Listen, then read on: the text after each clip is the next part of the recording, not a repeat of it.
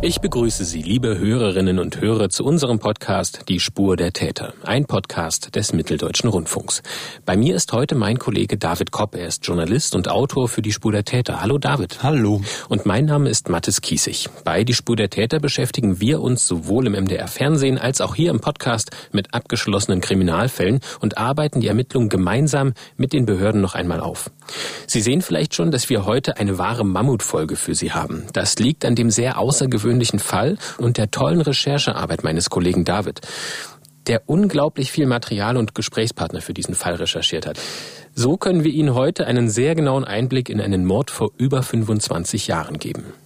David, den heutigen Fall, den beginnen wir mit einer Frau, die im Jahr 2012 zur Berliner Polizei geht und den Beamten dort von einem Mord in Tschechien aus dem Jahr 1994 erzählt. Wie reagieren die Polizisten auf diese Aussage 18 Jahre nach der Tat? Also diese Frau, die wollte von etwas berichten, das ihr ein Bekannter erzählt hatte, als sie 16 Jahre alt war. Ein junger Mann sei erschlagen, angezündet und vergraben worden. Diese brutale Sache, die hat sie 18 Jahre lang beschäftigt und nun hat sie sich also überwunden, hat ihren ganzen Mut zusammengenommen und äh, geht zur Polizei in Berlin. Dort wird sie dann in einem Dienstzimmer befragt, aber so richtig großes Interesse an der Aussage haben die Beamten da offenbar nicht. Sie hat mir das in einer E-Mail so geschildert. Ich fühlte mich bei der Vernehmung in Berlin unwohl, nicht wirklich ernst genommen und es wurde gesagt, wissen Sie, hier kommen jeden Tag Verrückte vorbei und berichten von Taten und nur zwei Prozent sind wahr. Danach dauert es dann nochmal mehrere Monate, bis sie vom Landeskriminalamt Berlin vorgeladen wird und die Aussage etwas ausführlicher aufgenommen wird, das heißt mit Sekretärin und Protokoll. Wobei so ausführlich sei das im Nachhinein gar nicht gewesen, sagt sie, gerade einmal zwei Stunden. Erst als die Aussage dann nach Erfurt weitergeleitet wurde, Erfurt ist Dreh- und Angelpunkt der ganzen Geschichte, da wurde sie über zwei Tage befragt und man hat sie nach, ihrem, nach ihrer Wahrnehmung auch etwas ernster genommen als zuvor in Berlin. David, was ist diese Frau denn für eine Zeugin und wie ist der Kontakt mit ihr gewesen? Also diese Frau ist heute Anfang 40, sie arbeitet im medizinischen Bereich und lebt weiterhin in Berlin. Ursprünglich kommt sie aber aus einer kleinen Stadt in Thüringen, einer sehr ländlichen Region in Thüringen. Ich hatte anfangs telefonisch Kontakt mit ihr, dann auch per E-Mail. Und ähm, ich habe sie als sehr gewissenhaft wahrgenommen, auch als hilfsbereit aber auch als vorsichtig. Sie möchte nicht, dass ihr Name genannt wird oder ihre Stimme zu hören ist. Denn es gibt wohl heute immer noch Menschen, äh, die ihr übel nehmen, dass sie diese Aussage damals äh, bei der Polizei gemacht hat. Und was konnte sie denn der Polizei dann nach 18 Jahren überhaupt noch sagen? Sie konnte der Polizei erstmal erzählen, ähm, wie sie den Mann, der einige Jahre älter war als sie, denn überhaupt kennengelernt hatte. Das war 1994 in Erfurt. Sie war einkaufen in der Innenstadt. Äh, sie war in einem Laden für Technomusik, wo es auch die passende, coole Kleidung Kleidung dazu gab. Und da sprach sie einen Mann an, der dort arbeitete. Marco war sein Name. Marco lud und ihre Freundin dann zu einer Party in Gotha ein. Sie waren dann auch bei dieser Party, aber Marco und seine Freunde brachten die jungen Frauen nicht wie abgesprochen zurück nach Hause nachts. Sie mussten dann alleine zurückkommen irgendwie und das nahm sie ihm übel und ähm, daraufhin brach sie den Kontakt ab. Aber nach ein paar Wochen begegnete Marco ihr dann wieder. Er wartete vor meiner Arbeitsstelle und ich war erschrocken, als ich ihn im Auto sah. Ich war wütend noch wegen der Aktion des Nicht-nach-Hause-Fahrens nach der Clubnacht in Gotha. Trotzdem redete sie mit ihm und Marco, der schüttete ihr, die sie ja nur eine flüchtige Bekannte war, sein ganzes Herz aus. Er erzählte aufgelöst von Problemen. Sein Leben habe keinen Sinn mehr und ich spürte, da geht's jemandem gar nicht gut. Die Frau wollte also helfen. Sie versuchte in den kommenden Tagen Zeit mit dem ihr eigentlich ja unbekannten Mann zu verbringen und ähm, ihn mit Gesprächen aus seinem tiefen Loch rauszuholen. Dann sagte er, ein Freund wurde von Kumpels ermordet. Er sagte aber nie wer und ich wusste keinen Namen. Das war zu krass für mich und ich empfahl ihm zur Polizei zu gehen. Aber er hatte so eine große Angst, die sich dann auch auf mich intensiv übertrug. Danach verabschiedete sich Marco dann von ihr und sagte noch, dass er eine letzte Party bei München feiern will. Am nächsten Tag bekam ich einen Anruf von der Polizei, dass Marco sich an einem Baum erhängt hat. Mit Abschiedsbrief auf dem mein Name stand. Die Polizei fragte, ob ich was dazu sagen kann. Ich hatte nun noch mehr Angst und ich dachte auch an die Strafe oder den Ärger, den ich mit meinen Eltern bekomme, auf was ich mich da eingelassen habe und daran, was mit mir passieren könnte, wenn jemand von der Tat erfährt. Und deshalb versucht sie zu verdrängen, was sie erfahren hat, 18 Jahre lang. Und erst nachdem sie ihrem Partner 2012 davon erzählt und dieser sie unterstützt, entscheidet sie, sich an die Polizei zu wenden. Fassen wir also für unsere Hörerinnen und Hörer noch einmal zusammen, welche konkreten Anhaltspunkte hat die Polizei nach der Aussage dieser Zeugin für ihre Ermittlungen? Die Polizei hatte also einen sehr vagen Hinweis auf einen Mord irgendwo in Tschechien an einer unbekannten Person. Das muss 1994 gewesen sein oder früher. Und offenbar waren an dieser Tat mehrere Personen beteiligt. Das wäre um einen Versicherungsbetrug gegangen, der aber nicht geklappt hätte. Ja, und einer wollte deshalb zur Polizei gehen aus dieser Gruppe und äh, deshalb hätten die anderen ihn unter Drogen gesetzt, erschlagen, angezündet und verscharrt. Das waren so die drei, drei Merkmale. Die Polizei kannte außerdem den Namen des Mannes, der das der Zeugin erzählt hatte. Das ist nämlich Marco F. Er führte ein Geschäft mit dem Namen Roof Record in Erfurt, dieses, dieser Klamotten- und Technoladen, wo sich die beiden das erste Mal begegnet sind. Marco F. hat sich dann äh, kurz nach den Gesprächen am 2. Oktober 1994 das Leben genommen. Das wusste die Polizei also auch. Und dieser Suizid äh, ist vielleicht auch ein Hinweis dafür, dass er mit seinem Wissen nicht klargekommen ist. Aus dem Abschiedsbrief ging der Grund für sein Ausscheiden aus dem Leben aber nicht hervor. Um im weiteren Verlauf den Überblick zu behalten, nennen wir Marco F. jetzt auch mal gleich den Geschäftsführer. Das wird nämlich eine sehr komplexe Geschichte, so viel sei ich mal verraten. Wann und wo und wie kommen denn die Ermittlungen dann eigentlich erst ins Rollen? Also die Aussage der Zeugin äh, kam von der Berliner Polizei zur Polizei in Erfurt. Dort hat es dann aber noch ein bisschen gedauert, bis die Ermittlungen wirklich aufgenommen wurden.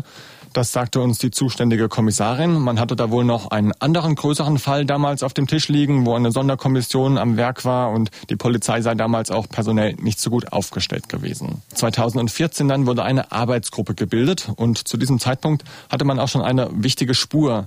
Es gab nämlich einen vermissten Fall aus dem Jahr 1994 und der Vermisste stand in Bezug zu Marco F. Der Name des Vermissten war Mario G. Und der Zusammenhang Mario und Marco waren 1994 die beiden Geschäftsführer des besagten Erfurter Technoladens, der Roof Record hieß. Bevor wir dazu kommen, was wir ähm, weiter erfahren haben ähm, und wie die Kripo mit diesen Informationen umgegangen ist, vielleicht ein kurzer Hintergrund für Sie, liebe Hörerinnen und Hörer.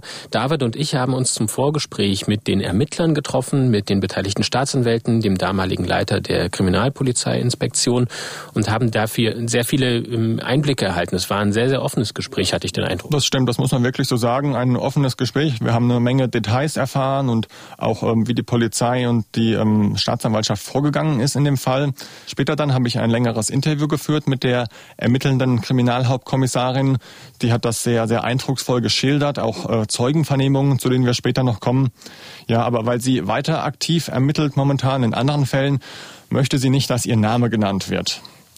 Nun schildert sie uns die ersten Ermittlungsschritte, nachdem die Namen des vermeintlichen Mordopfers Mario und seines Geschäftspartners Marco F. bekannt waren. Mit einem weiteren Kollegen haben wir im Prinzip zu zweit versucht zu rekonstruieren, was hat Mario zur damaligen Zeit gemacht? Wer war, war Mario? Wer war sein Geschäftspartner von dieser Ruf Records, diesen Technoladen, der äh, sich in der Neuwerkstraße hier in Erfurt befand. Beide hatten ja auch noch eine Wohnung in der Neuwerkstraße äh, angemietet. Und da man ja weiß, dass, sagen wir mal, 99 Prozent der Tötungsdelikte sind es Beziehungstaten, lag uns daran, das Umfeld aufzuklären.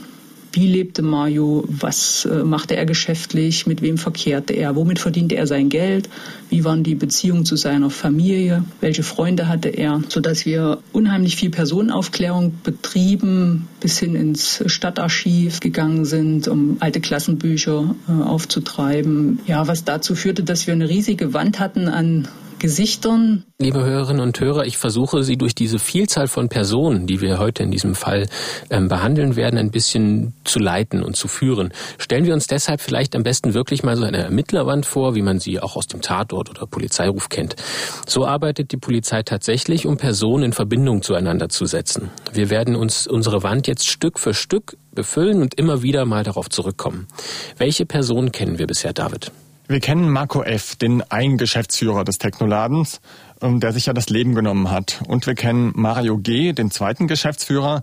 Der wird seit dem 13. September 1994 vermisst und davon mussten die Ermittler ausgehen, dass er vermutlich tot ist. Beide, Marco und Mario, waren 1994 so Anfang 20. In ihrer Ermittlerwand haben die Kriminalhauptkommissarin und ihre Kollegen dann noch viele weitere potenzielle Zeugen, die sie nun nach und nach abarbeiten. Wie liefen denn diese Befragungen? Die Ermittler haben insgesamt mehr als 50 Zeugen befragt und keiner erzählte etwas Ähnliches wie das, wovon die Zeugin in Berlin berichtet hatte. Keiner konnte sagen, auch was mit Mario passiert ist.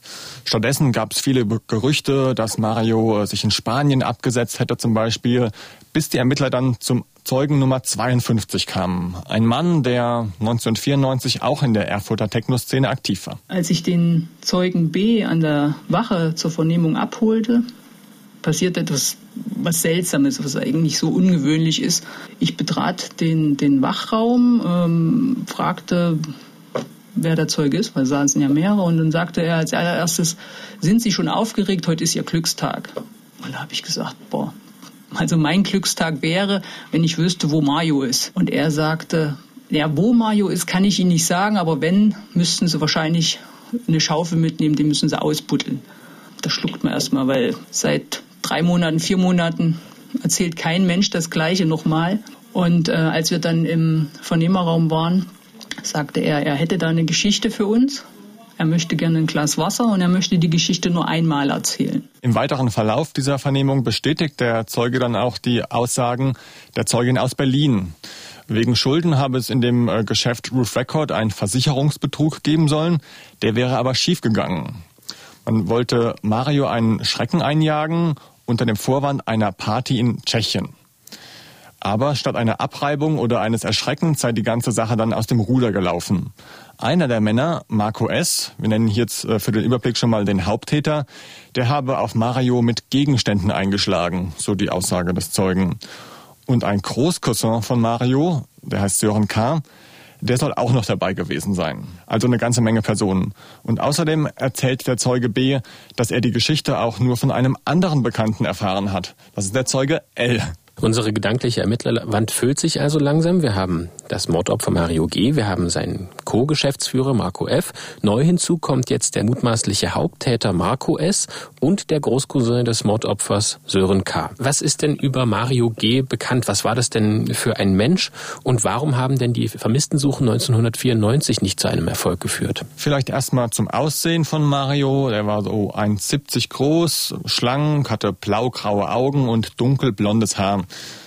Mit dieser Beschreibung meldete ihn seine Mutter damals als vermisst. Ja. Ich habe versucht, auch mit der Familie Kontakt aufzunehmen. Die wollte das aber nicht. Sie waren aber einverstanden, dass ich mit ihrem Rechtsanwalt Patrick Wawczynek ähm, spreche. Der betreut äh, Marios Familie schon seit vielen Jahren und er hat mir in äh, zwei sehr langen Gesprächen zum Beispiel erzählt, dass Mario ein talentierter Verkäufer im Einzelhandel war, zum Beispiel so auf Straßenmärkten und so. Äh, der hatte da auch einen Mentor, der ihm einiges beigebracht hat. Und Rechtsanwalt Wawczynek hat mir auch ähm, erzählt, wie es zu der Idee mit dem Technoladen dann kam. War ja ein junger Mann zu dem Zeitpunkt, ja, gern mal abends unterwegs, äh, sind die halt zu so Techno-Veranstaltungen hingegangen. Ähm, und da hat sich dann eben aus dieser Verbindung, dass er äh, beruflich halt kaufmännisch unterwegs war und dieser Techno-Leidenschaft, nennen wir es mal so, dann diese Idee entwickelt, da einen Laden draus zu machen. Mit ähm, einem Freund von ihm oder einem Bekannten. Ähm, die hatten beide die Idee, dass das wohl gut laufen könnte und haben sich dann auch relativ schnell da geeinigt und haben gesagt, dass sie das zusammen machen wollen. Nachdem er dann am 13. September 1994 verschwunden ist, wurde, auch, wurde er auch sehr schnell von seiner Familie als vermisst gemeldet. Und es gab auch Suchen im Fernsehen, so Fahndungsaufrufe nach dem Motto Bitte melde dich. Außerdem reisten seine Mutter und seine Schwester nach Spanien, wo er sich ja angeblich hin abgesetzt haben soll. Aber das ist ohne Erfolg geblieben, genauso wie die Beauftragung eines Privatermittlers. Auch der konnte nicht ähm, rausfinden, wo Mario war. Am Ende des Tages war Mario natürlich auch volljährig. Das heißt, äh, einen Hinweis auf ein Verbrechen hatte man ja erstmal nicht. Der Mario war nur einfach weg. Und ähm, da kann man den Ermittlern, ich denke, auch keine, keine Vorwürfe daraus machen, weil niemand hat zu dem Zeitpunkt gewusst, was da wirklich passiert ist.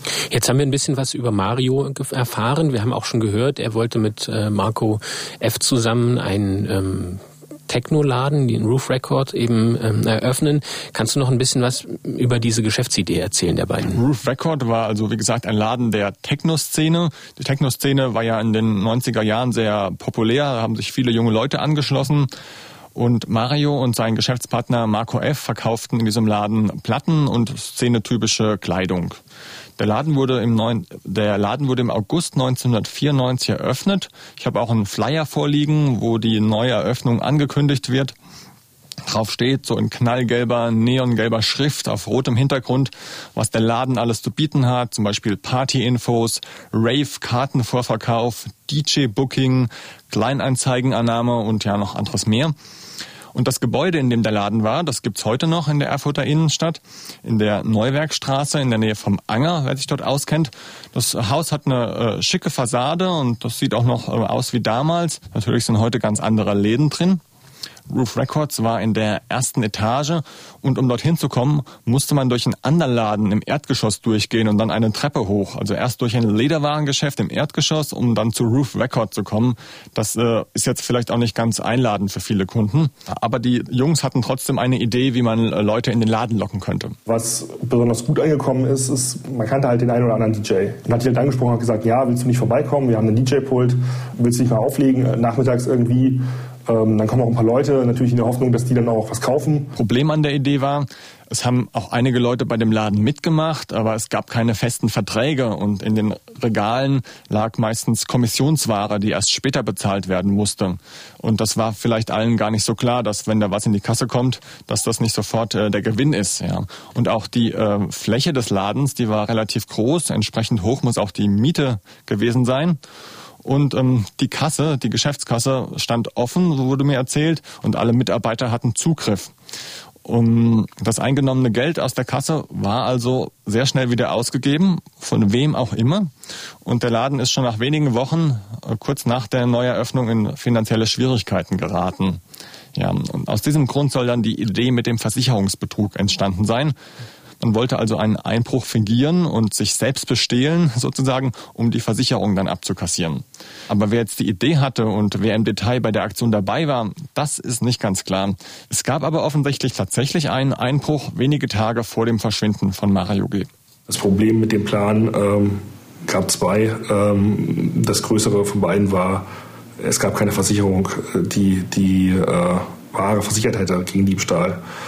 Also sie hatten, hatte auch nie irgendeiner abgeschlossen. Der Marco hatte halt einfach angenommen, ähm, dass es die wohl geben müsste. Ja, gab es aber nicht. Also ähm, insofern war der ganze Plan von vornherein schon zum Scheitern verurteilt. Ähm, das zweite Problem war bei der Durchführung.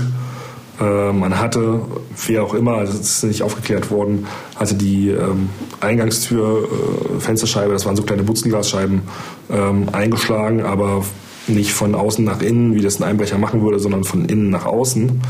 Ähm, man hat auch die Polizei gerufen und hatte das angezeigt, logischerweise, sonst hätte ja nichts gebracht. Die hatten aber relativ schnell bemerkt, dass da irgendwas vor sein musste, weil die natürlich gesehen haben, dass die Glassplitter draußen lagen. Also die Polizei hat nun schon einige Namen und auch ein mögliches Motiv, nämlich dass sich Mario an diesem Versicherungsbetrug nicht beteiligen wollte. Wie ging es für die Ermittler denn jetzt weiter und vor welchem Problem standen sie eigentlich damals, 2014? Die Ermittler ähm, hatten ja das Problem, dass sie von einem angeblichen Mord oder von einer Tötung erfahren haben, aber sie hatten keine Leiche. Sie mussten also irgendwie umgekehrt vorgehen als sonst. Und es gab auch noch das zeitliche Problem, nämlich wenn es Mord war, dann gab es keine Verjährung, denn Mord verjährt in Deutschland nicht. Aber wenn es Totschlag sein sollte, dann gibt es eine Verjährungsfrist von 20 Jahren und deshalb war Eile geboten. Daher haben dann die Kriminalhauptkommissarin und ihre Kollegen zügig nach dem Hauptzeugen L gesucht, der ja vom Zeugen B benannt wurde. Diesen Zeugen zu finden war nicht so leicht, beziehungsweise überhaupt ähm, den Kontakt herzustellen. Äh, der Zeuge wollte nicht unbedingt mit der Polizei reden, was äh, im Nachgang nachvollziehbar war. Wir haben die Person dann äh, in Rheinland-Pfalz gefunden. Er wollte partout auf keine Dienststelle kommen, sodass wir ihn zu Hause aufgesucht haben. In einem sehr, sehr ländlichen Raum, Handyempfang null, ja, am Ortseingangsschild Gas gegeben gegeben, schon wieder aus dem Ort raus gewesen. Ja, und die beiden Ermittler haben dem Zeugen dann erstmal allgemeine Fragen gestellt zu seiner damaligen Tätigkeit in Erfurt. Er war DJ. Sie haben ihm Fragen gestellt zu Roof Record und auch zu Mario. Und dann konfrontierten sie ihn mit der Aussage von Zeuge B. Gegenüber saß jetzt nicht mehr der Zeuge, den wir die letzte Dreiviertelstunde vernommen hatten, sondern äh, es saß ein, ein Häufchen Elend, der Beinen schluchzen, in sich zusammengekauert, immer nur vor sich hin äh, sagte, das sage ich nicht, das sage ich nicht, das kann ich nicht sagen, die bringen mich um. Dieser Zeuge hatte also wohl Angst und deswegen haben die ähm, Beamten erstmal die Befragung unterbrochen. Sie sind dann mit ihm auf den äh, Balkon gegangen und haben ihm geschildert, warum denn seine Aussage überhaupt so wichtig ist. Er hat dabei gefühlt zehn Zigaretten inhaliert, also eine angebrannt gezogen ins Glas. Das Glas lief dann irgendwann über von den Zigaretten. Mein Kollege erklärte ihm die sachliche Lage, was möglich ist, damit er nicht diesen Haupttätern in Vernehmung gegenübertreten muss, bei Gericht möglicherweise. Ich habe versucht, die, die emotionale Schiene zu bedienen. Ich sag, Denken Sie doch mal an Marios Familie. Sie waren gute Bekannte, sie waren gute Kumpels und er war nicht zu bewegen, äh, da eine Aussage zu tätigen. Äh, er beruhigte sich dann wieder ein bisschen, brach dann erneut in Tränen aus, stand gebeutelt vor uns und schüttelte permanent den Kopf und sagte, nein, nein, nein, die bringen mich um. Und nach einer gefühlten Ewigkeit, wir hatten schon damit gerechnet, dass wir ohne Erfolg äh, das Haus verlassen und zurückreisen nach Erfurt drückte er die letzte Zigarette aus und schaute uns an und sagte, ich mach's. Ich mach's, das bin ich Mario schuldig. Wir guckten uns an und machen wir uns nicht vor, wir waren emotional auch völlig fertig. So eine Situation hat man oder ich hatte sie als Ermittler noch nie, jemanden so dazu zu bringen, der gefühlsmäßig überhaupt nicht bereit war, ja, und das augenscheinlich über Jahrzehnte ja verdrängt hatte, was er da erlebt hatte, preiszugeben, das war auch schon für uns beeindruckend. Der Zeuge erzählte dann, dass er auch regelmäßig in dem Laden Roof Record gearbeitet hat. Er hat sich da um die Plattenbestellungen gekümmert. Ähm, jedenfalls war er, der Zeuge L, am 14. September 1994 auch in dem Geschäft und wurde von einigen anderen jungen Männern, die da regelmäßig gearbeitet haben, ähm, in ein Hinterzimmer gerufen. Dort brüstete sich der Haupttäter in einer Art und Weise, die sich bei dem Zeugen dermaßen einbrannte und Angst auslöste, wie er den Mario getötet hat, auf welche bestialische Art und Weise man sich seiner Person entledigt hat. Diese Beschreibung und dieses Agieren des Haupttäters bei der Erzählung führten dazu, dass sich der Zeuge in kürzester Zeit aus Erfurt und seiner DJ-Tätigkeit zurückzog und auch dann Thüringen verließ und in die absolute Pampa zog, um keinerlei Kontakt mehr zu diesen Personen zu haben, die bei ihm nur noch Angst und Schrecken auslösten. Und dieser Zeuge benannte weitere Personen, die mit an dieser Tat beteiligt waren, sodass wir nach und nach insgesamt sechs Beschuldigte hatten, die an der Tötung von Mario beteiligt waren. Nämlich sechs Personen, und Mario, die gemeinsam einen Ausflug nach Tschechien unternahmen. Nun hat die Polizei und damit auch wir die Namen von allen Tatbeteiligten. Also nochmal einen Überblick an unsere gedanklichen Ermittlerwand. Wir haben in der Mitte das Mordopfer Mario G. Seine Leiche fehlt allerdings immer noch. Dann haben wir neben ihm seinen Geschäftspartner Marco F., der Suizid nach zwei Wochen nach dem vermeintlichen Mord an Mario begangen hat. Dann haben wir den bekannten mutmaßlichen Haupttäter Marco S und den Großcousin Sören K., der ist auch schon bekannt. Jetzt kommen noch drei weitere Personen hinzu.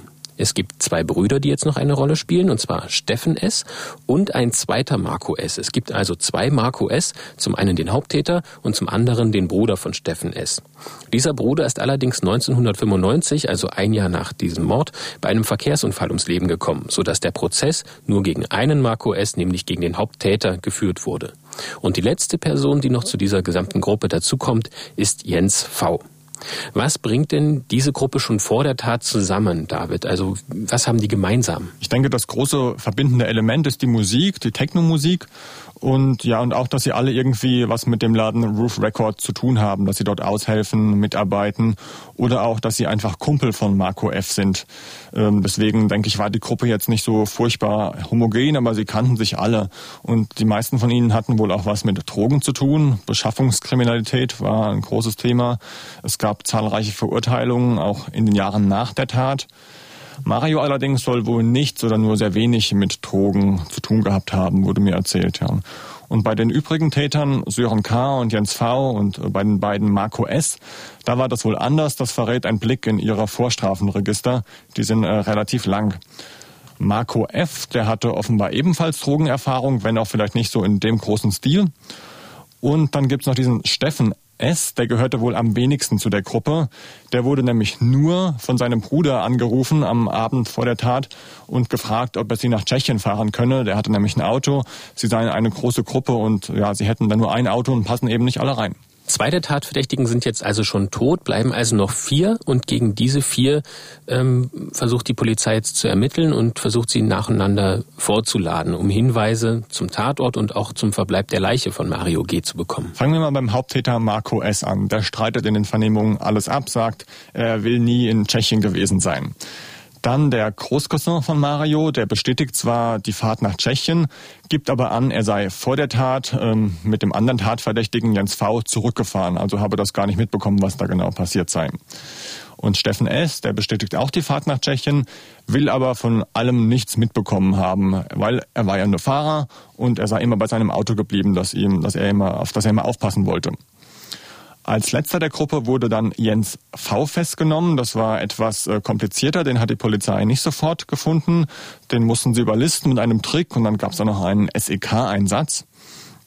Und dann gab es die Vernehmung von Jens V. Und an die kann sich die Kriminalhauptkommissarin auch noch sehr bildhaft erinnern. Die Haare standen ihm zu Berge auf den Armen. Und da sagte ich ihm, sie, ich glaube, sie reden sich gerade frei. Und er nickte nur und, und sprach weiter und erzählte uns von dieser Fahrt nach Tschechien. Man hätte sich hier in Erfurt verabredet, man hätte Mario etwas ins Glas getan.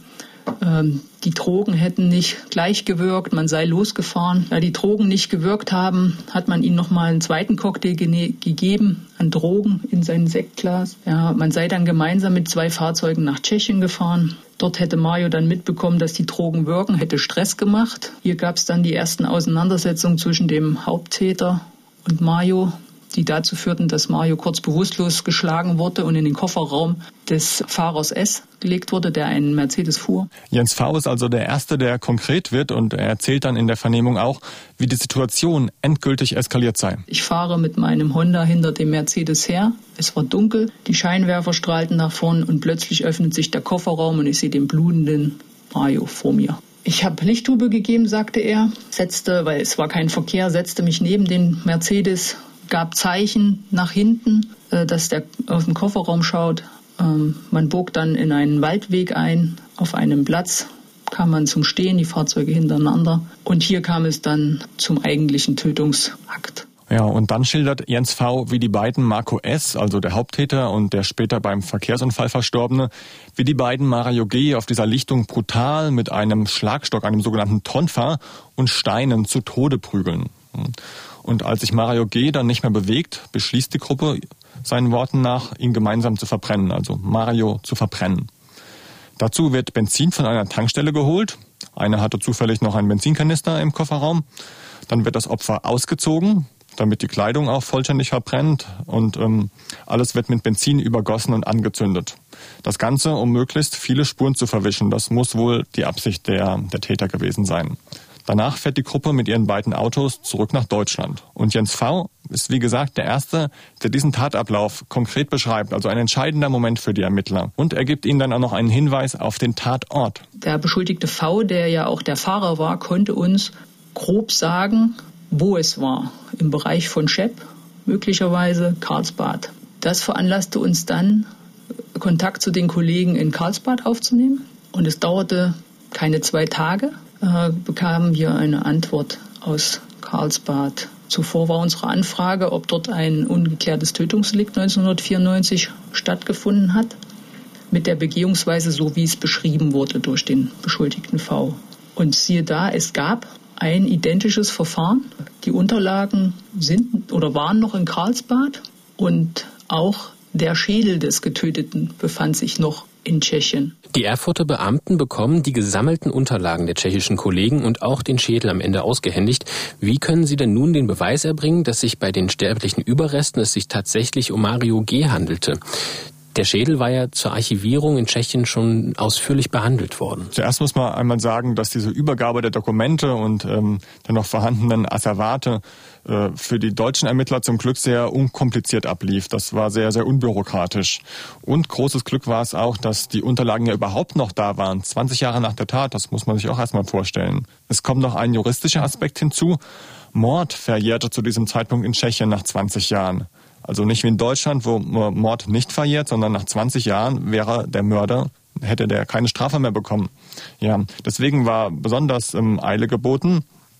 Und die Akten und Asservate waren, wie die Kommissarin mir sagte, gewissermaßen schon auf dem Weg zum Schredder. Die konnten sie sozusagen noch retten, kurz bevor diese Verjährungsfrist abgelaufen ist. Und ein Teil der 1994 gesicherten Gegenstände war dann auch noch bei einem Hochwasser im Archiv weggekommen. Eigentlich keine guten Voraussetzungen, aber trotzdem war waren wichtige Sachen noch da. Ja. Jetzt aber zurück zur Frage. Ähm, der Schädel des Opfers, ähm, der war noch da zwar nicht mehr im Idealzustand, weil der ähm, aufbereitet wurde, ähm, aber man könnte sagen, äh, besser so als gar nicht. Ja. Und diesen Schädel brachten die Ermittler dann zur Rechtsmedizin in Jena. Dort sollte die DNA-Spezialistin Dr. Juliane Sanft einen Abgleich durchführen, um zweifelsfrei zu klären, dass der Schädel tatsächlich zu Mario G. gehört und dass Mario tatsächlich auch tot war. Normalerweise wird bei einem unbekannten Toten zum Abgleich ein Kamm oder eine Zahnbürste genutzt. Das gab es hier aber alles nicht mehr. Sowas hat die Familie natürlich nicht aufgehoben. Die Ermittler haben dann trotzdem bei der Familie nachgefragt, was es denn noch so an persönlichen Gegenständen gibt, was man nutzen könnte für so einen DNA-Abgleich.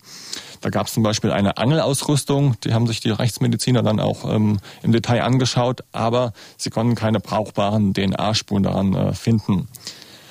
Letztlich war es dann eine Postkarte, die ihnen weitergeholfen hat. Eine Postkarte, die die Familie noch gefunden hatte. Und ähm, diese Postkarte hatte Mario als kleines Kind aus einem Ferienlager an seine Eltern geschickt. Und Dr. Juliane Sanft hat ja auch im Interview geschildert, wie sie dann mit dieser Postkarte vorgegangen ist, um da den Abgleich mit Mario G. dann am Ende zu erreichen. Bei, bei der Postkarte, die war mit einer Briefmarke bestückt, wo wir die Hoffnung hatten, dass die noch mit Speichel angelegt war, was heutzutage ja nicht mehr so oft gemacht wird. Und wir haben dann mehrere Proben untersucht von der Briefmarke und leider war das Ergebnis so, nicht so schön, wie wir gehofft hatten. Also wir konnten dann zwar DNA-Merkmale feststellen, konnten aber auch feststellen, dass die DNA DNA teils zerstört war. Und zum Teil hatten wir auch Hinweise, dass es sich nicht nur um DNA von einer Person handelt, sondern dass noch DNA von anderen Personen drin ist. Zum Teil konnten wir hier ein Profil feststellen. Das heißt, wir hatten ein Teilprofil, welches für weitere Abgleiche bedingt geeignet gewesen wäre. Ja, man merkt, die Rechtsmedizinerin konnte sich auch noch gut an diesen Fall erinnern, obwohl es damals für sie wohl jetzt keine so große Sache war. Aber das ist ihr im Gedächtnis geblieben. Also, man hatte immerhin ein Teilprofil und nun war die zweite Hürde, in dem behandelten Schädel auch noch DNA zu finden. Wir sind dann trotzdem frohen Mutes rangegangen und haben hier einen Zahn aus dem Oberkiefer untersucht, aus dem Unterkiefer. Dann haben wir noch ein Stückchen vom Felsenbein entnommen. Das ist ein Knochen, der findet sich hinter dem Ohr, der ist sehr, sehr stabil. Hier kann sich noch DNA sehr, sehr lange drin halten und hier haben wir für eine Probe ein vollständiges Profil erhalten. Also da haben die Mädels im Labor wirklich ziemlich gezaubert und haben da sehr viel äh, Liebe reingesteckt. Und auch die anderen Proben haben DNA-Merkmal ergeben welche identisch waren mit dem Profil, welches wir für den Zahn festgestellt haben. Und somit konnten wir also sagen, dass für alle drei Proben das DNA-Profil der gleichen männlichen Person erlangt worden ist. Zusammengefasst also, die DNA des Schädels und die Teil-DNA von der Briefmarke stimmten überein. Es handelte sich also um die gleiche Person. Und im letzten Schritt dieser Untersuchung wurde dann ein Abstammungsgutachten erstellt mit den Eltern von Mario G., damit man eindeutig weiß, dass diese Person von den beiden Personen von seinen Eltern abstammt. Ja. Und da seine Geschwister noch am Leben sind, war klar, es handelt sich bei dem Toten definitiv um Mario G. Nach über 20 Jahren hat die Familie dann also traurige Gewissheit. Sie hat ja lange gehofft, dass er sich vielleicht wirklich nur abgesetzt hatte. Der Anwalt der Familie, Patrick Wawczynek, beschreibt den Gemütszustand der Eltern, als sie das letztlich erfahren haben. Man muss sich das vorstellen, das ist ja auch nicht ein vermissten Fall gewesen, der über ein, zwei oder drei Jahre ging, was alles schlimm genug wäre, ja, sondern das ging hier über fast 20 Jahre. Natürlich war man da völlig unklaren. Man ja immer gehofft und gedacht hat, dass der Mario irgendwo noch äh, lebt äh, und vielleicht auch irgendwann wiederkommt und es dann irgendwann eine Erklärung dafür gibt, was hier passiert sein könnte. Und ähm, diese Erklärung, die hätte man natürlich äh, allemal lieber gehört als die, die man dann gekriegt hat. Aber diese Ungewissheit, ich glaube, das ist für die gesamte Familie das Allerschwerste gewesen. David, du hast für deine Recherchen auch die Ermittler in Carlo Vivari besucht und warst auch am Tatort. Vielleicht kannst du unseren Hörerinnen und Hörern zunächst mal den Tatort beschreiben. Das ist ja auch für den folgenden Prozess nicht ganz unwichtig. Nun, das äh, Ganze spielt im Westen der Tschechischen Republik, ein kleines Wäldchen an der Strecke zwischen Sokolov und Karlsbad. Sehr beschaulich ähm, alles, ländliche Umgebung. In der Nähe des Wäldchens ist ein Friedhof und früher führte an dem Wäldchen eine Landstraße, eine Schnellstraße vorbei, die dann vor einigen Jahren erst zur Autobahn ausgebaut wurde. Also da hat sich einiges geändert. Aber das Birkenwäldchen, das gibt's nach wie vor. Es ist etwas hügelig und heute lustigerweise Teil einer Kuhweide. Man kann da also nicht einfach so hinspazieren. Markant ist äh, an diesem am Waldrand sozusagen eine Birke, die quasi mit vier Stämmen aus der Erde rauswächst. Das ähm, sieht man ja nicht alle Tage. Und das half auch ähm, anhand von Fotos, den ungefähren Tatort dann wiederzufinden. Und wie präsent war der Fall den Ermittlern in Tschechien nach nun, als du mit ihnen gesprochen hast, über 25 Jahren? Das muss man sagen, er war ihnen noch sehr präsent. Sie haben auch sofort ähm, ein Interview zugesagt und ich musste ihnen nicht lange erklären, von welchem Fall ich hier eigentlich im rede. Für ein Interview stellte, stellte sich dann Boris Nowitzki zur Verfügung. Der war damals und ist auch heute noch Ermittler bei der Polizei in Karlovy und er hat den Fall noch gut vor Augen. Er konnte mir erzählen, wie er damals ähm, hinkam. Er hatte eigentlich Urlaub, wurde aber an den Tatort gerufen, kam nachmittags hin. Seine Kollegen waren schon da. Es, es roch nach Benzin und ähm, nach verbranntem menschlichen Fleisch. Und ähm, für die Polizei in Tschechien ging das Ganze damit los und es ist für sie ja erstmal eine unbekannte Brandleiche gewesen. Ja. Pilzsammler hatten sie da frühmorgens entdeckt, diese äh, Leiche, und die Polizei informiert. Nowitzki war damals, wie gesagt, am Tatort und er hatte auch schon eine Theorie recht schnell entwickelt, der er dann nachgegangen ist. Im ersten Moment habe ich gedacht, dass das ein Ort ist, wo Prostituierte gearbeitet haben. Auf jeden Fall hat der Mord etwas mit Prostitution zu tun. Vor allem auch, weil es da tatsächlich auch schon Kriminalfälle gegeben hatte in der Vergangenheit. Und gerade ein paar Tage davor wurden dort tatsächlich auch deutsche Staatsbürger überfallen, vermutlich von Zuhältern. Ja, ziemlich absurd, dass sich die Täter da einen Ort ausgesucht haben, der schon kurz vorher Schauplatz von ähm, kriminellen Handlungen war. Ähm, ja, und neben dieser Theorie zum Mord im Prostitutionsmilieu ist der Ermittler auch noch ähm, der Theorie nach einem zufälligen Opfer nachgegangen oder auch nach einer geplanten Tat. Und bei all diesen drei Szenarien haben wir natürlich auch die offenen Grenzen in Erwägung gezogen. Wir haben relativ schnell Anhaltspunkte dafür gefunden, dass es sich nicht um einen tschechischen Staatsbürger handelt, sondern um einen deutschen. Nämlich zum Beispiel diese Uhr, die auch sehr teuer war. Da haben wir herausgefunden, dass die eine deutsche Firma tatsächlich nur auf Bestellung hergestellt hat.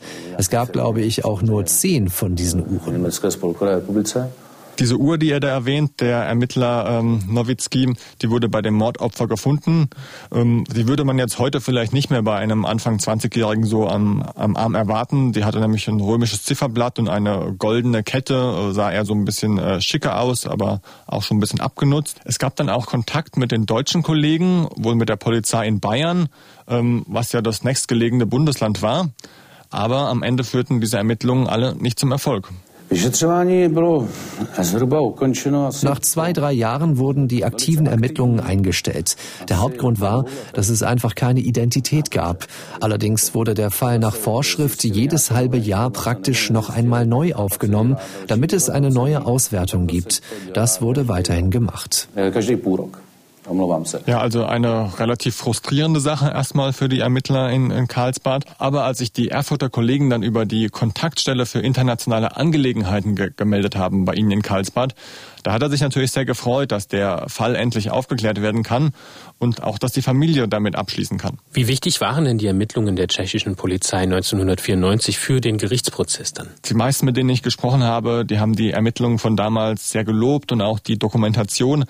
Man hatte ja letztlich nur die Aussagen der Zeugen sowie des Kronzeugen Jens V., der umfassend ausgesagt hatte, und die sehr genauen, auch fachlich präzisen und umfassenden Ermittlungen der tschechischen Polizei ermöglichten den Tatablauf dann auch noch nach über 20 Jahren sehr genau zu rekonstruieren. Es wurden genaue, maßstabsgetreue äh, Lagepläne damals angefertigt, die man verwenden konnte und alles entsprach dem damaligen Stand der Kriminalistik und auch der Kriminaltechnik. Es wurde 1994 sogar ein Tatortvideo angefertigt, das wir uns ähm, auch anschauen konnten und ähm, das wir auch im Film ausschnittsweise verwenden dürfen. Im Gesamtbild zeigte sich, das, was der Tatbeteiligte Jens V. über den Tatablauf ausgesagt hat, das stimmt mit dem überein, was die Ermittler schon vorher in Karlsbad festgestellt und auch dokumentiert hatten. Also eine wichtige Erkenntnis für die Kripo in Erfurt. Und auch der Rechtsanwalt der Familie, der ist sehr dankbar für die Ermittlungen der Polizei in Tschechien 1994. Wenn damals nicht ähm, in der Art gearbeitet worden wäre seitens der tschechischen Polizei und seitens der tschechischen Rechtsmedizin, dann hätte man vielleicht äh, noch eine Leiche gefunden, aber hätte halt nicht mehr gehabt als die Aussage einer Zeugin vom Hörensagen und den Leichenfund. Und auch da hätte man natürlich fragen müssen, was hätte man dann nach 20 Jahren noch an Spuren finden können. Sicherlich knöcherne Frakturen und Verletzungen, aber ob, ob das gereicht hätte für eine Verurteilung nach der langen Zeit, das muss man jetzt mal mit einem großen Fragezeichen versehen. Also da haben die, die tschechischen Beamten und die tschechische Rechtsmedizin ganz wichtige Arbeit geleistet ohne die hier, ich denke, in Deutschland auch eine Verurteilung ganz schwer geworden wäre. Verurteilung ist das Stichwort. Kommen wir jetzt zum Prozess. 2015 wird Anklage gegen die vier Tatverdächtigen erhoben. Die einen beurteilen diesen Prozess als Mammutprozess, aber Patrick Wawczynek sagt, dass es für so einen Prozess mit so vielen Beteiligten und auch mit einer, einem derart schweren Delikt eigentlich ein recht normaler Prozess gewesen ist. Aber immerhin gab es knapp 50 Prozesstage bis zur Verurteilung. Es gab vier Angeklagte, acht ähm, Verteidiger, es gab Staatsanwälte, Nebenkläger und ihren Anwalt und die Richter. David, du warst ja auch einige Male bei diesem Prozess. Wie hast du ihn denn erlebt? Ja, das war schon, wie du jetzt aufgezählt hast, ein sehr gefüllter Gerichtssaal im Erfurter Landgericht. Ähm, die Anklagebank hatte zwei Reihen, dazu das Wachpersonal, das muss man sich mal vorstellen. Das war also ähm, sehr, sehr gut gefüllt mit Menschen. Die Angeklagten selbst, die hatten sich größtenteils unter ihren ähm, Kapuzenpullis versteckt, äh, waren also nie so wirklich zu erkennen für die Zuschauer. In Erinnerung sind mir auch noch Angehörige der Angeklagten, die den Prozess wie ich äh, von, dem von der Zuschauerbank aus verfolgt haben. Ja, und als Zuschauer war das auch, muss man dazu sagen, nicht immer so spannend, der Prozess, diese vielen Prozesstage. Ich war bei einigen dabei. Ähm, also nicht so spannend, wie man sich das vorstellt, zumindest. Na gut, es wurde auch das wirklich sehr, sehr unappetitliche Tatortvideo ähm, gezeigt. Das äh, war nichts für schwache Nerven. Denn ja, wer hat denn schon mal einen verbrannten Menschen gesehen? Das war ähm, bewegend, aber unappetitlich. Ähm, ansonsten gab es aber auch viel, viel juristisches Klein-Klein. Man muss sich vorstellen, ja, acht Verteidiger, die haben alle ähm, Einwände, stellen Anträge. Ein Kritikpunkt war zum Beispiel, der immer wieder aufkam, dass die Verdächtigen bei der Vernehmung von der Polizei nicht ausreichend über ihre Rechte aufgeklärt worden sein sollen. Damit kamen sie am Ende dann aber nicht durch. Wie ist denn der Prozess abgelaufen und worum ging es jetzt noch? Die vier Angeklagten Marco S., Sören K., Jens V. und Steffen S. wurden wegen Mordes angeklagt, gemeinschaftlich begangener Mord. Im Prozess haben alle Angeklagten geschwiegen, haben nichts ausgesagt. Die Schwierigkeit für die Anklage bestand darin, ihnen die jeweilige Tatbeteiligung nachzuweisen, wer was genau gemacht hat, damals in Tschechien am Tatort und auf dem Weg dorthin. Ja. Und natürlich ging es auch um, um den eigentlichen Grund dafür, warum das Opfer überhaupt entführt wurde und getötet wurde, wie Oberstaatsanwalt Hannes Grünseisen mir erzählt hat. Was allerdings ähm, nicht bekannt war, war eine etwaige Motivation für die Tat. Es war auch nicht bekannt, ob die Tat im Vorfeld bereits geplant war oder ob das ein spontaner Tatentschluss in Tschechien unmittelbar bei der Tat oder kurz vor der Tat war. Da hatten wir uns möglicherweise durch Angaben der Angeklagten erhofft, Konkreteres zu erfahren. Dies ist allerdings nicht geschehen, weil alle vier Angeklagten im Rahmen der Hauptverhandlung von ihrem Recht Gebrauch gemacht haben, sich zu den Tatvorwürfen nicht zu äußern. Zum Motiv hat der Nebenklagevertreter Patrick Wawczynek seine ganz eigene Sichtweise. Er geht nämlich davon aus, dass Marco S., der Haupttäter, den Plan geschmiedet hat, nach Tschechien zu fahren. Also nach meiner Ansicht äh, hatte der Herr S. Ähm, schon in, in Erfurt einen Tatentschluss gefasst. Sonst macht die Fahrt nach Tschechien in meinen Augen keinen Sinn. Warum soll man sonst nach Tschechien zu einer Feier fahren, ähm, die es gar nicht gibt, ja, die rein ausgedacht ist? Ähm, und irgendwelche Bestrafungsszenarien, die man sich da ausmalen kann, ohne tödlichen Ausgang, die machen auch keinen Sinn. Also dafür brauche ich nicht bis dahin zu fahren. Ja? Also wenn ich jemanden, so ein, so ein Szenario mal im Raum, jemanden nur ohne Geld im Wald absetzen will und sagen, so jetzt als Strafe, sieh mal zu, wie du nach Hause kommst, ähm, da, da brauche ich keine 50 Kilometer weit zu fahren, damit der ein Problem kriegt und merkt, ich habe hier Schwierigkeiten. Ja? Die wollen mir hier was Böses. Seiner Meinung nach sollte also mit der Fahrt nach Tschechien nur die spätere Strafverfolgung erschwert werden. Und da sich keiner der Angeklagten im Prozess dazu geäußert hat, ist das natürlich eine Möglichkeit. Es kann aber auch nicht ausgeschlossen werden, dass es für Mario G. durchaus plausibel war, zu einer Technoparty nach Tschechien zu fahren, weil sie das ja vielleicht häufiger gemacht haben. Nun hat die Staatsanwaltschaft dem Gericht dargelegt, wie die Täter gemeinsam vorgegangen sind. Welche Mittel hatte sie denn dafür zur Hand? In erster Linie war das die Kronzeugenaussage von Jens V., die auch bestätigt wurde durch die Zeugen L und B und die auch im Einklang stand mit den Dokumentationen der tschechischen Polizei und den Verletzungen am Schädel.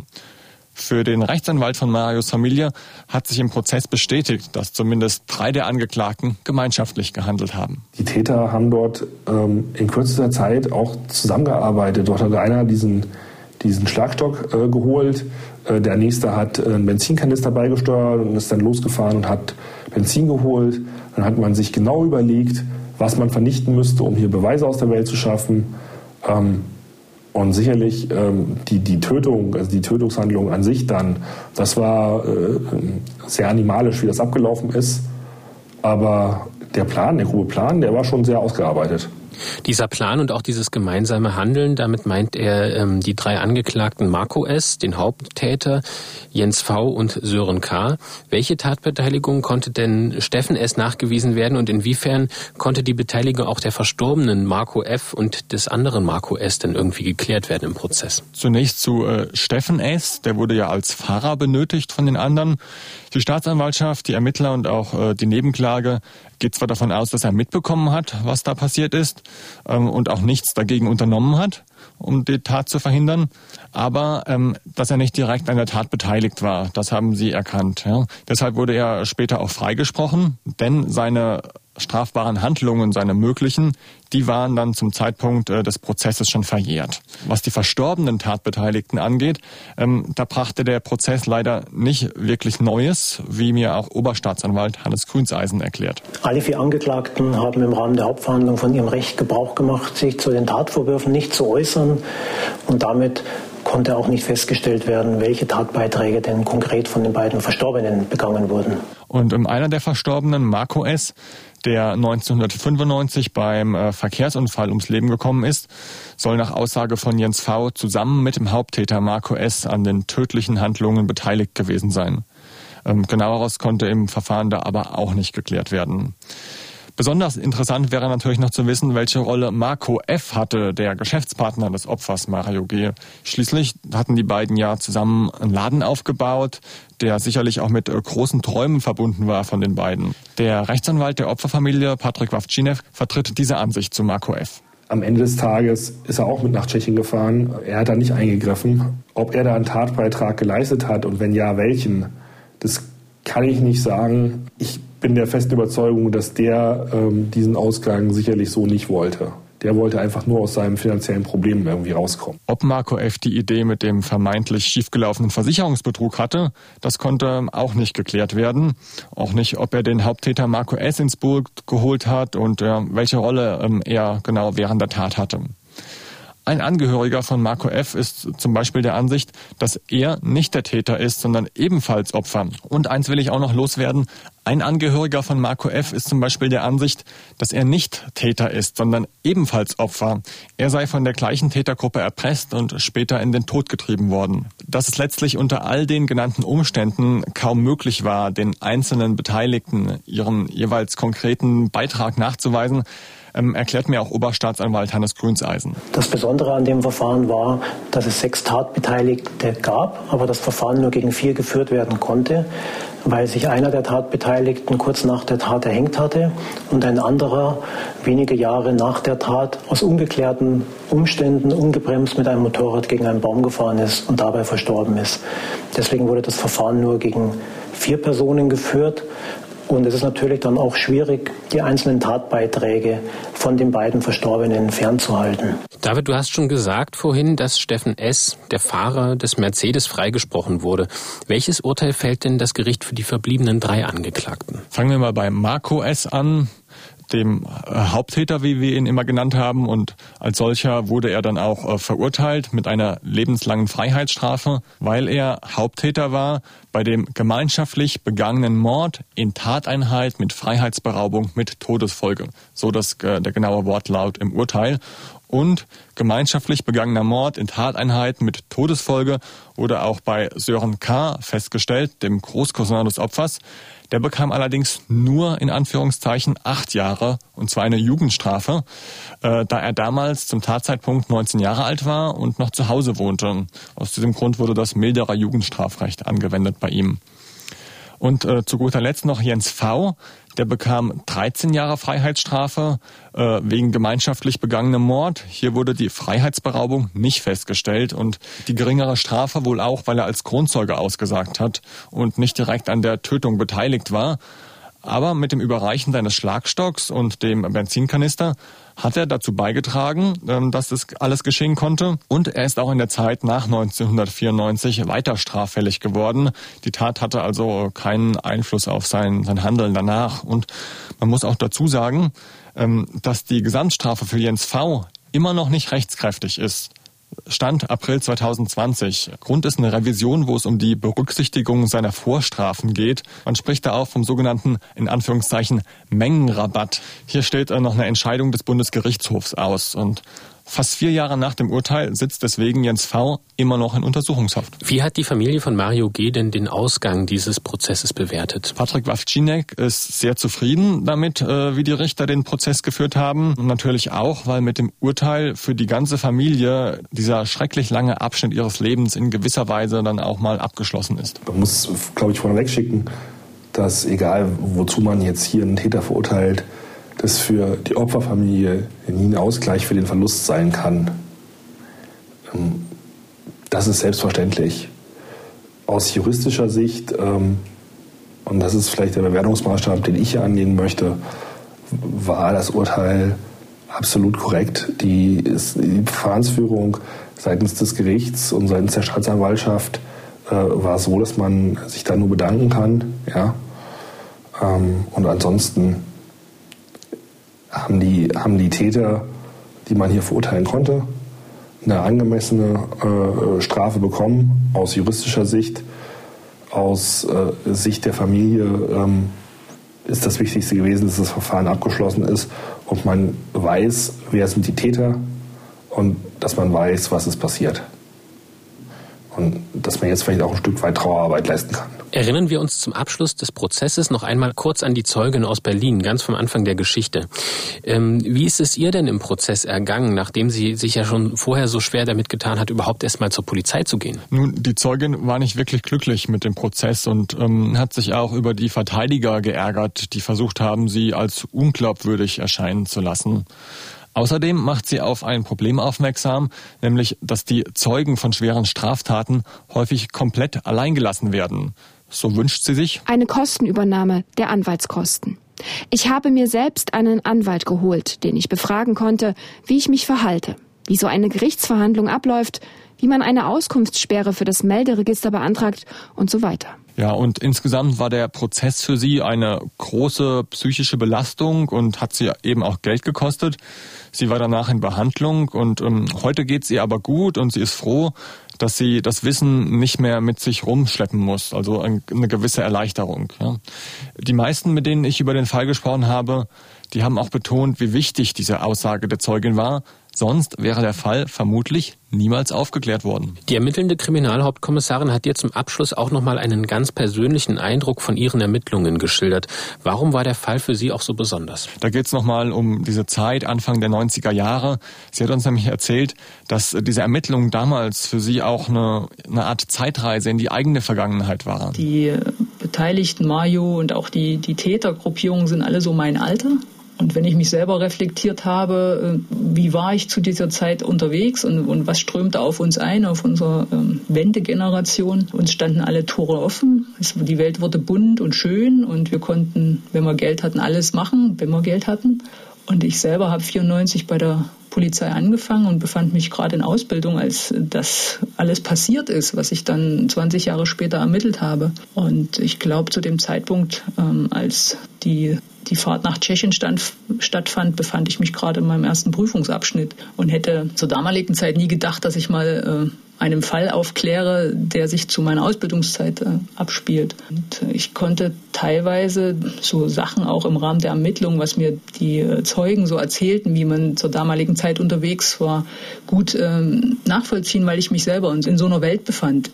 Ja, nicht nur altersmäßig, auch dass das einem alles so offen stand. David, jetzt hast du jetzt schon einige Monate oder eigentlich ja schon fast Jahre mit diesem Prozess und ähm, dem Fall verbracht. Wie ordnest du denn den Fall für dich ein in deiner beruflichen Karriere? Ja, ich würde sagen, äh, schon ein außergewöhnlicher Fall, den man so nicht hat, der sich auch so über so lange Zeit ähm, hingezogen hat, der, der das Leben von sehr, sehr vielen Menschen auf den Kopf gestellt hat und ähm, der für mich auch mit ähm, ja, viel Ausdauer verbunden war, die, die nötig war, da immer dran zu bleiben, nachzufragen, was jetzt mit dem Prozess passiert, ähm, wann das rechtskräftig ist, die Ermittler in Tschechien zu finden zum Beispiel, das war auch eine, eine Herausforderung.